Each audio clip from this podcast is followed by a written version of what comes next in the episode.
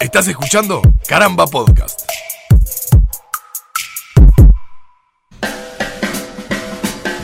Bienvenidos a esta nueva edición de Yo Tengo el Poder. En esta ocasión, eh, un formato especial que vamos a estar haciendo cada tanto, que hemos dado en llamar Yo Tengo el Poder Orígenes. ¿Por qué? Porque, bueno, lo que vamos a estar haciendo básicamente es analizar las distintas formas en que los super seres, o los superhéroes, o los supervillanos, sea lo que fuere, o superheroínas, adquieren, ¿no? Sus poderes, o, o ya sea. Claro, en- cómo los obtienen, cómo claro, llegaron a ellos, es decir, cómo, cómo empezó la vida del superhéroe, ya sea por. Bueno, vos, tú, vos dirás. Y eso es lo que vamos a ir viendo en estos días, en estas, Exacto. en estas ocasiones especiales de Yo Tengo el Poder Orígenes. En el caso de hoy, eh, para arrancar con algo casi humano, podríamos decir, o que, o que quizás tenga un fundamento, bueno, no, no me voy a poner porque eh, a entrar en esos detalles a discutir cuál podría ser más real de, los, de las formas de obtener un superpoder, No, no, no. o menos ficticia que otras, pero en este caso es mi favorita, digamos, porque ya he dicho en otras ocasiones que mis, mis personajes favoritos son los X-Men, ¿no? Los, los mutantes. Sí, yo te iba a decir, se, se te fue. Acá, acá el Mar- Sí. Marvel explota. Me hicieron, me dieron esta posibilidad de conducir yo uno de los, de los capítulos y encima hacer un especial y me ponen como el experto y eso, soy un ladrón el piche. Eh, me voy a sacar las ganas de arrancar con lo que más me gusta porque quién sabe si mañana estamos acá, ¿no? Ay, Un mensaje. no tiene nada de malo. Bien, ¿a qué voy con esto? Vamos a hablar de los superpoderes adquiridos por, eh, digamos, derecho de nacimiento, ¿no? ¿Qué es esto? Los que nacen así, los que- alguien que nace así. Tenemos unos cuantos casos. Tenemos muchísimos No casos. sé si quieren participar, a ver qué se les En- ocurre. en Yo el ya dije caso- los X-Men. Claro, en el, en cubro el caso de los mutantes que se ven en, en los cómics relacionados a los X-Men, eh, ya sea los mutantes más conocidos o no, justamente se parte de eso, ¿no? De una. eh, Es lo que defiende Magneto como una, una evolución. la Claro, raza decir, de la- Magneto. la- claro, es decir, una raza superior que, o que así. él la entiende como una raza superior al ser humano y que técnicamente es una raza superior. Sí, de, hecho. Una raza la- evolucion más evolucionada. Más evo- bueno, está bien, no más superior, más evolucionada. evolucionada. Más evolucionada. En, en la mitología, llamémosle, o bueno, no sé si en la antropología o no sé, lo que viene a ser la, esta pseudociencia que es la que rige en el mundo ficticio de los cómics, la mutación de los, de los mutantes, como los X-Men y no, es. los hace ser una raza que, siendo de origen humano, llamémosle, una raza separada de los seres humanos, son un paso posterior, son eh, el- lo que se dio llamar, así como nosotros seríamos hom- Homo sapiens, los mutantes serían Homo superior, Homo superiores. O sea, vienen por la, por la misma rama de la evolución Exacto. y, Y dan un ahí. salto evolutivo y tienen justamente el, el nombre de X-Men, es por el, un gen X que, que es lo que, lo que nos diferencia. y que les da una habilidad. Claro, que probablemente, Extra. que probablemente Bien, sería más claro si, si todos tuvieran la misma, la misma habilidad. Es decir, si, no sé, por ejemplo, eh, lo que caracterizara la mutación fuera que a todos les crecieran alas y pudieran volar. Sin embargo, eh, en, este, en el caso de la mutación de, de los, del mundo Marvel y de, de- Ujú. de X-Men, va por el lado de, Medio random. una evolución disparada. Seguro, ¿no? pasan, pueden pasar muchas cosas. Ahí, bueno, sabemos que el abanico de poderes eh, que, que puede haber en- entre los mutantes. ¿Por qué es el, el- el abanico ese de poderes? ¿Por qué es que, que- que algunos saltan más y otros.? Y en algunos casos está vinculada a cómo eh, los, su- sus antecesores, o sea, los, los padres o los abuelos, eh, sufrieron cierta alteración de su organismo que hizo que su descendencia naciera con el gen X, el gen extra, Claro. que les da esa habilidad. Por ejemplo, eh, Pero en la primera película de Deadpool, por ejemplo, se desliza que, eh, que bueno, que en algunos casos el poder, la mutación no se activa hasta que se sufre una experiencia traumática. Bien, Es eso es decir, un buen punto de partida. Yo, de hecho, a lo que iba era un poco más de, de cómo ese gen aparece ya en la persona que nace con ese gen. Claro. Y de hecho, los poderes, a menos que sean algo físico, como una mutación, como nos puede pasar a nosotros, que de hecho el ser rubio, el ser morocho, el- son mutaciones, son genes que, que varían en alguna cosa y cambian el color de los ojos, de la piel, de- del pelo, etc. seguramente haya alguien que sepa algo de biología de verdad y no como yo que estoy fruteando y me digo, "Ah, no, es mucho más complejo que eso. Y tiene razón. Pero, Pero, esto no es un podcast de biología. exacto, es un, podcast, de de superpoderes. superpoderes. Entonces, el Gen X lo que hace es estar como latente, digamos, ¿no? De- decía, eh, a menos que, que sea una mutación física, como por ejemplo Rondador Nocturno, ¿no? Nightcrawler, que cuando él nace ya es un bicho azul, con los dientes puntiagudos, los ojos grandes, Claro. amarillos, las orejas, parece un diablito, o sea, Sí. pero azul. Y cubierto de pelo, además, medio como bestia, ¿no?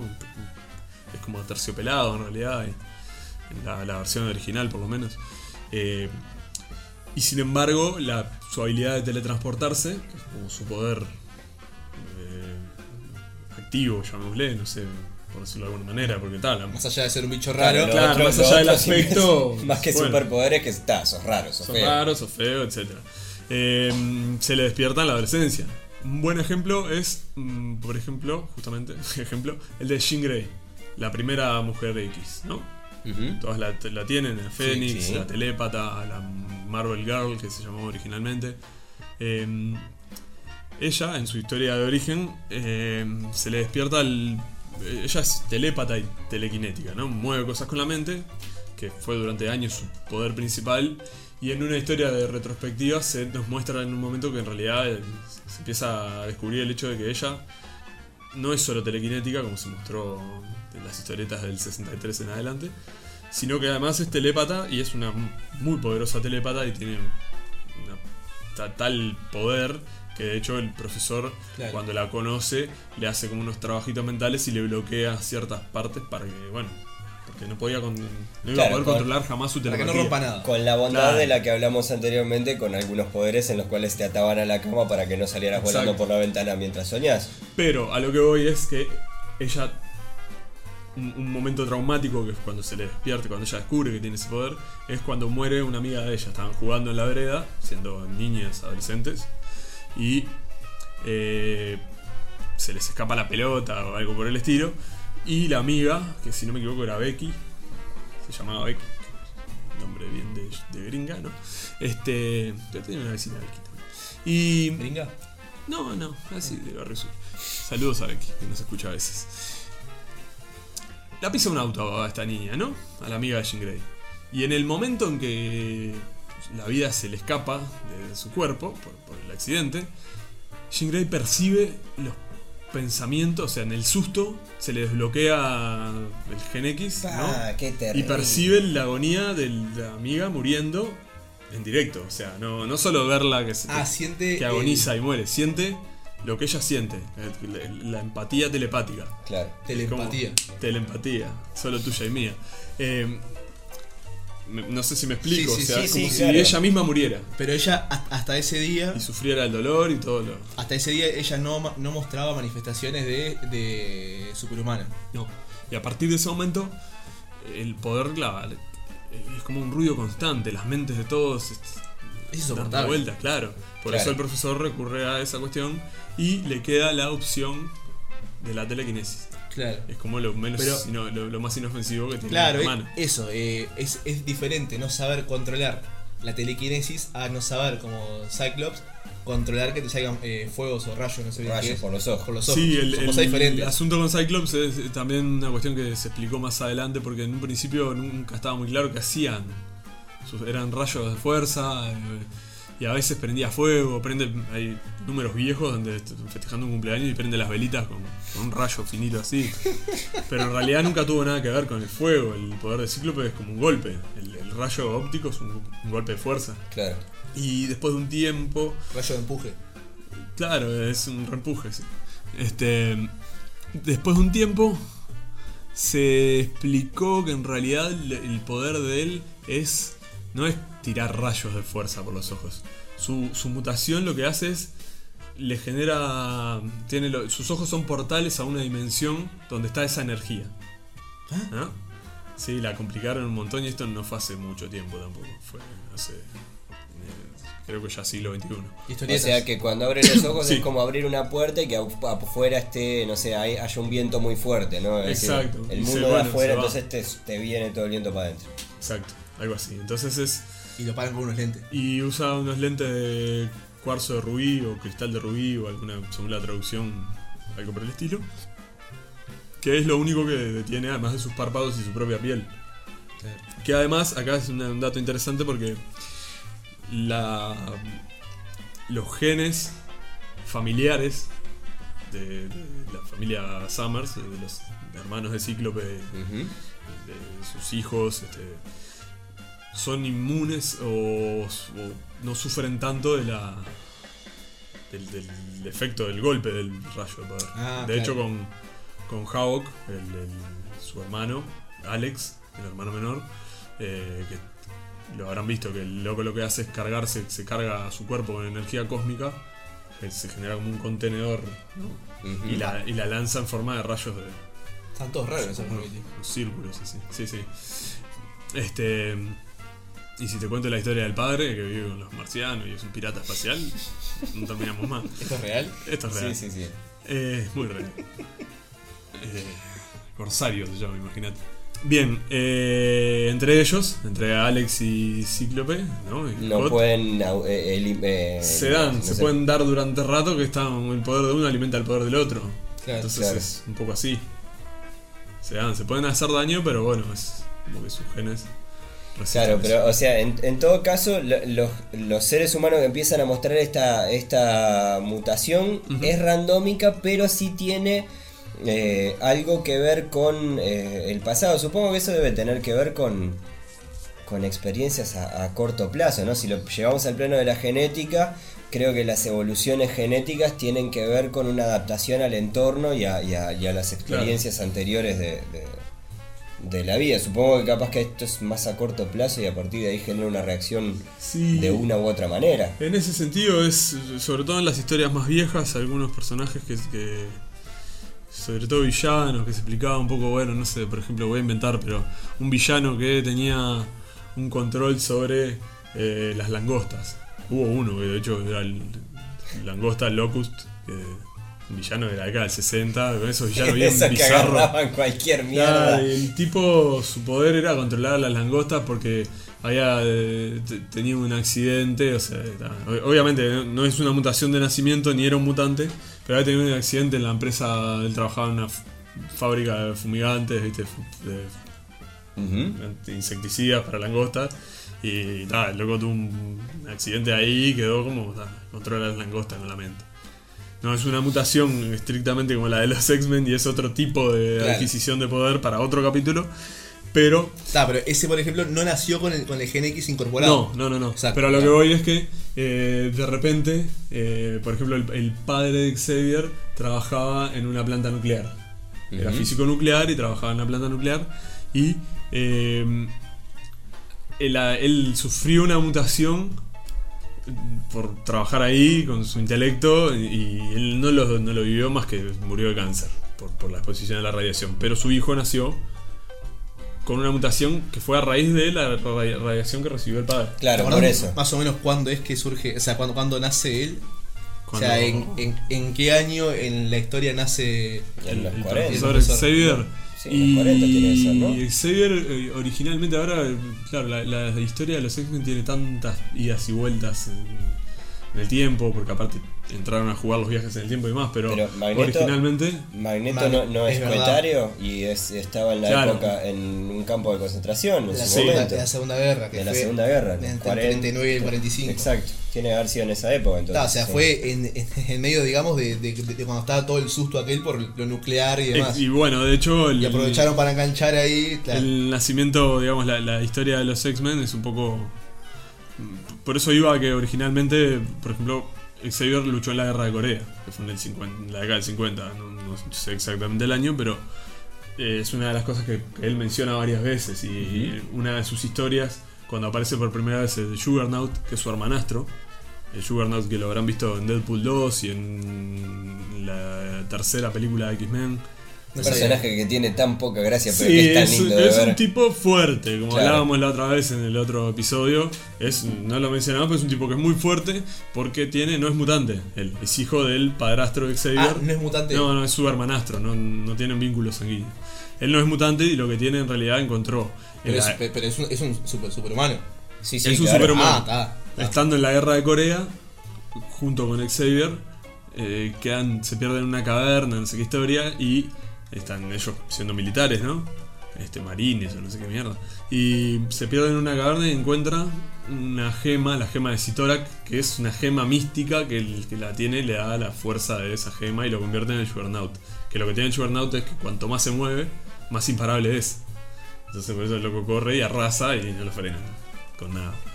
Este, retomo porque iba eso. Sí, más o menos él es como nacido en esa época y estaba el temor nuclear que era como trasfondo de la historia. O sea que se puede decir que la todo el, te- el tema este de la energía nuclear y no sé, digamos, plutonio, lo que, lo que sea. Claro. Eso hizo, fue lo, lo que hace que haga que la raza humana haga el salto.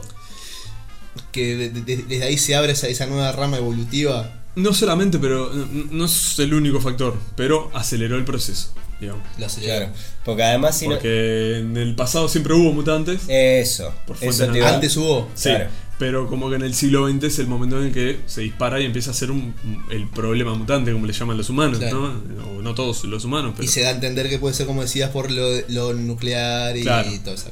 De hecho, eh, yendo un poco al, al origen de la, de la historieta, digamos, a la, a la idea de la que parte Stan Lee y Jack Kirby cuando crean los X-Men, eh, más allá de que se habla muchas veces de que es una de que fue primero un- una especie de robo a un, a un equipo que es Doom Patrol de DC Comics, este, que hasta incluso su líder también está en silla de ruedas. Acá no vamos a defender a DC, No, ¿no? no, no, por Está, supuesto. perfecto. Este, Ale agarra su, su peluche de Flash, me mira al costado. Eh, originalmente la idea era hacer un paralelismo entre los marginados sociales, que, es que en la década del 60 grupos eh, minoritarios como los afrodescendientes, los hippies, Claro, los inmigrantes este, ¿no? ilegales, la- o sea, los homosexuales, Homosexuales, Eh, gitanos, todo. todos los parias, digamos, ¿no? Para, para la sociedad de bien.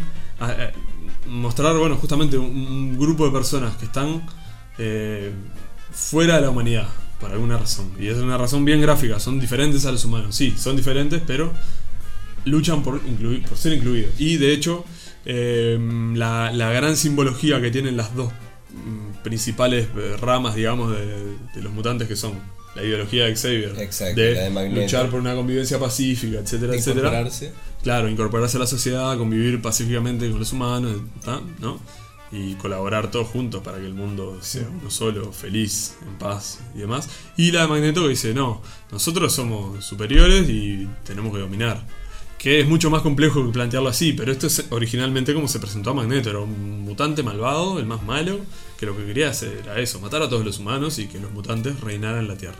Bueno, Se habla Sí, de, de que el- sangre pura y, y todas esas cosas, sí. Sí, Sí, claro. se habla de cosas así. Pasa, pasa que el mestizaje, digamos que el gen X anula.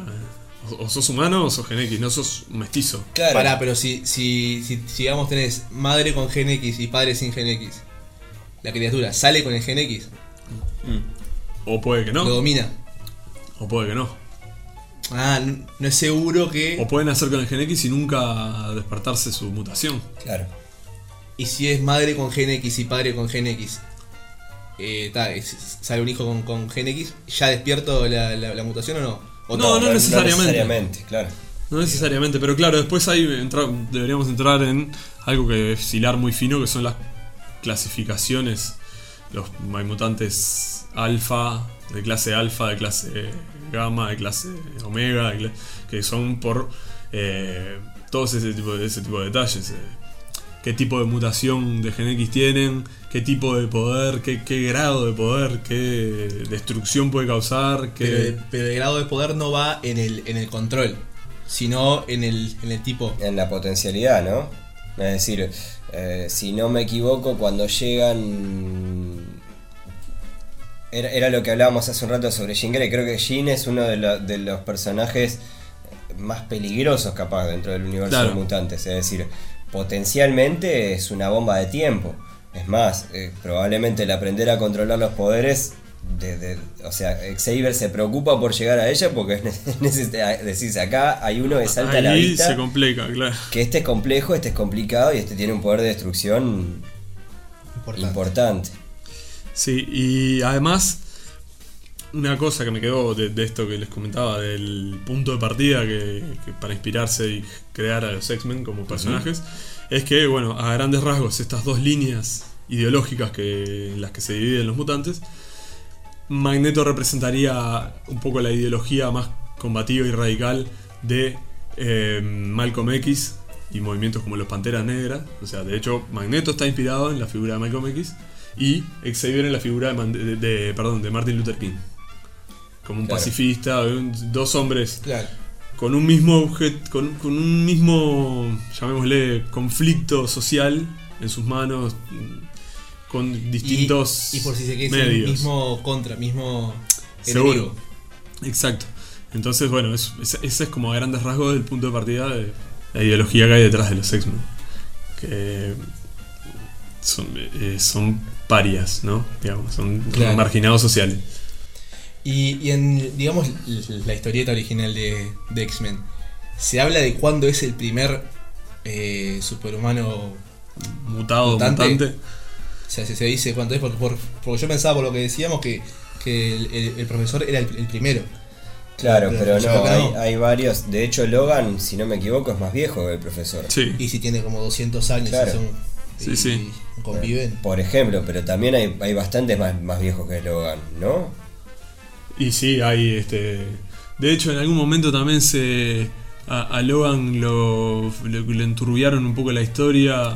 A- a- se- lo voy a simplificar. Se le inventó a Wolverine el- una historia que él pertenece en realidad a una raza de, de otra mutación específica que no son humanos. Que en algún momento de la- del pasado, antes del Homo sapiens, se creó esta especie de hombres. Otra rama. Hombres lupinos. Como no, no- sin ser hombres lobos, son seres humanos con eh, como Claro. genética y espíritu de, de lobos. o de- Claro, es como si los mutantes actuales, o sea, los mutantes que conocemos de los X-Men y lo que hemos- los que hemos visto desarrollarse fueran, eh, no sé, por ejemplo, Millennials y Logan era de la generación X, ¿no? Es Claro. decir, también es de una generación diferente, pero. pero, pero no sería tampoco Homo superior. Sería un. ah, no. No, no, otra raza, otra cuestión.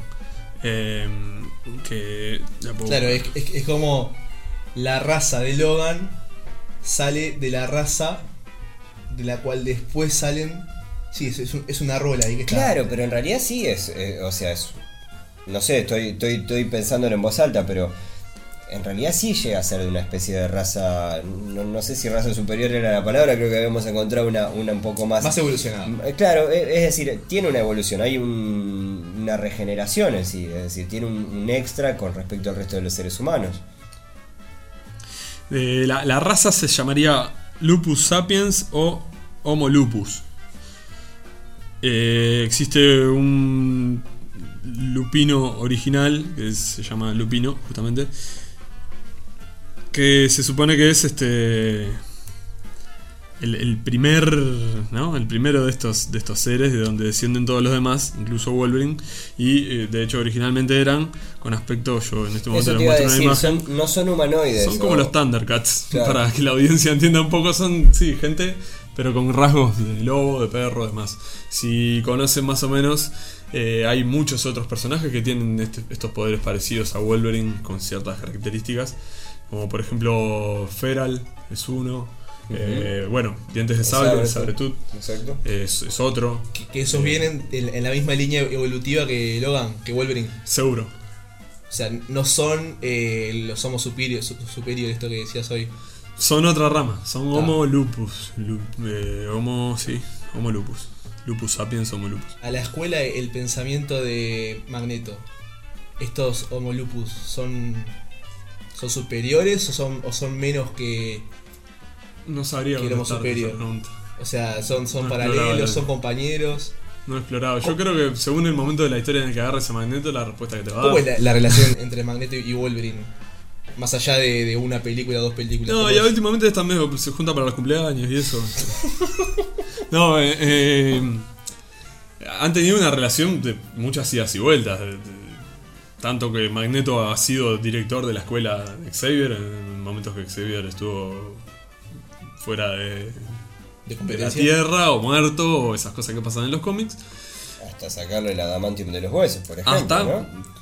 fue, por ejemplo, en, en la saga eh, atracción fatal, atracciones fatales. En un momento Magneto se hincha los huevos y ante un ataque sorpresa de, de Wolverine lo, lo va contra el piso y le arranca todo el adamantium y lo deja medio muerto. Y ahí es donde se descubre, por primera vez en los cómics, que en realidad Wolverine tenía garras de hueso debajo de la adamantium. Todo el mundo pensaba que Era hierro nomás eso y en realidad. Claro, Claro, pero Naturalmente agregado militar. Es más, la cuestión con el adamantium de Wolverine, que lo hablamos en su momento en el capítulo de regeneración, eh, en el momento en que Magneto le extrae el adamantium y Wolverine queda casi muerto, sobrevive a esa con tal violencia porque su cuerpo empieza a regenerarse de vuelta. Claro. Ahí descubren las garras de hueso, que incluso ni siquiera él recordaba que las tenía, sabía que eran así. Y, Y pasa cuando vivís 200 años por de todo. ya. y todo lo que le ha pasado, por las veces que le borraron el cerebro y eso. Claro, y, Y- súbitamente le mejora la posibilidad de, o sea, la, for- la forma de regenerarse. Técnicamente se regenera más rápido y mejor. Exacto. Es sí. decir, Y, a, a la vez de que se vuelve más vulnerable a, a las fracturas, técnicamente. Claro.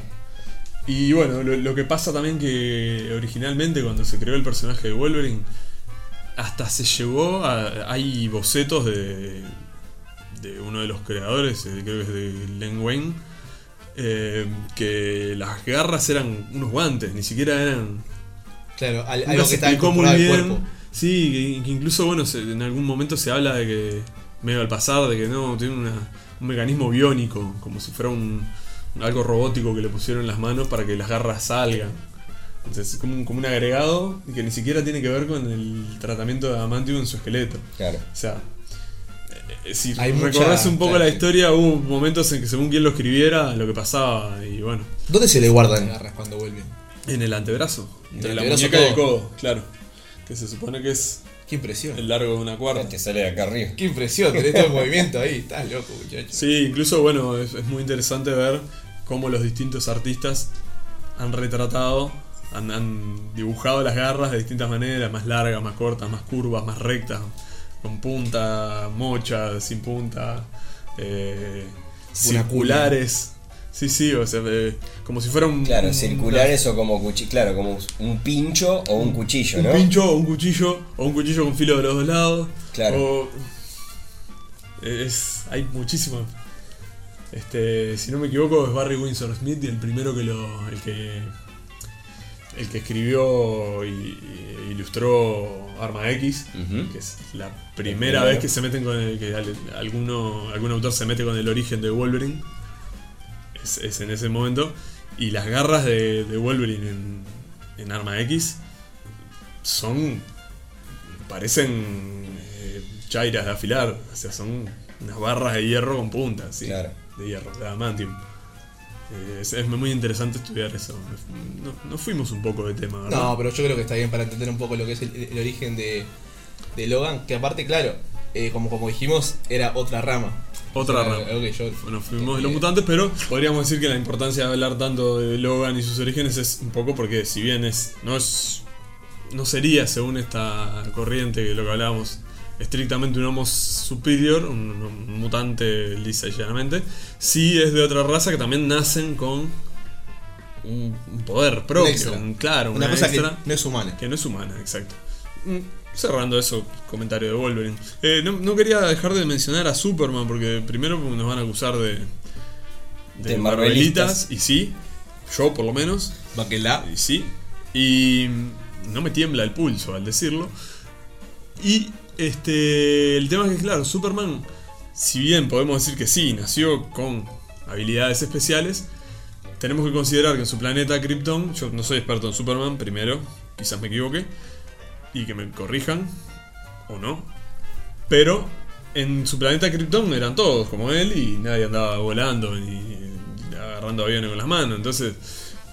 ¿Qué pasa? El tema con Superman es que el sol de la Tierra, el sol amarillo de la Tierra, le genera a su genética, con perdón de la semi-redundancia, o de la cacofonía, le hace despertar habilidades especiales. Y son todos esos poderes que cuando inventaron a Superman dijeron, vamos a ponerle todo lo que hay.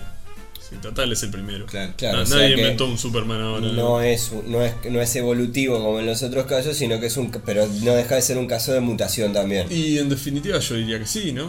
Pero bueno, ya lo veremos más adelante cuando hagamos un, un Yo tengo el poder de orígenes especial sobre este tipo de, Todos lo- los que vienen de afuera. Sí, digamos los es- extranjeros. Y para cerrar un- este episodio que ya se nos ha ido largo y tendido, como jirafa echada, este, quisiera mencionar un caso, hablando de las mutaciones, un- un- la primera aparición de los sentinelas en los cómics de, de X-Men. Eh, Ustedes sabrán, los sentinelas son unos robots gigantes diseñados para identificar a los seres vivos que tienen el gen X y exterminarlos, matarlos. ¿No? Borrarlos de la faz de la Es Tierra. decir, era la- la- el arma que tenía el gobierno, que empieza a elaborar el gobierno para controlar, eh, o sea, para, para, Eh, para batallar contra los superhumanos. Y en su primera aparición también en la. Sin distinguir entre, digamos, lo que querían eh, la paz y la Nadie. convivencia. Claro, y- no. O sea, ma- mataba todo lo que tuviera el GNX. Objetivo, el, el típico robot de película de ciencia ficción del- de los años 30, ¿no? Matar, matar, matar, matar a todos los humanos. Bueno, Terminator, escaneaba y decía sí. enemigo. En exterminar. X, eliminar, chao. Eh, bueno, en su primera aparición, los Sentinelas, en la década del 60, en la primera etapa de los X-Men, eh, fueron derrotados mediante la lógica, al ser robots, porque teniendo a los X-Men prisioneros y prontos para llevarlos a eliminar, o ya, ya detenidos en el lugar donde los iban a, ¿no? a carnear, digamos, es el término médico. Eh, Cíclope, el líder, el gran líder histórico de los X-Men, que es un tipo muy inteligente muy buen líder, se pone a, a trabajarles la bocha, a hablar con ellos, ¿no? A razonar y los convence de que en realidad si su objetivo es matar, eh, es exterminar las mutaciones, qué mejor que exterminar la mutación por la fuente. Y les explica cómo en la evolución del ser humano y demás, el sol es el culpable en, def- en definitiva de que nosotros hayamos llegado a donde llegamos porque generó la vida en la Tierra, porque sin él no existiría nada. pa, pa, pa. Entonces los centinelas se van a destruir el Sol y obviamente salen, no sé, 50 centinelas Noche. volando para el Sol y... eh, no, justo salieron de día y, y cuando llegaron a de día, el sol recién salido, y bueno, se destruyen. Se destruyen a sí mismos. Es brillante, es un, es como- un plan brillante. Es un plan brillante. Muy de cómic de los 60. O sea, tenés Claro. que buscar el razonamiento y verlo. Porque, en fin, no, me, me quería despedir con esa anécdota de Cíclope. Siendo Cíclope. y hasta aquí entonces fue este primer episodio. O este episodio de Yo tengo el poder especial, Orígenes. Y como siempre les decimos, recuerden que un gran poder conlleva una gran responsabilidad.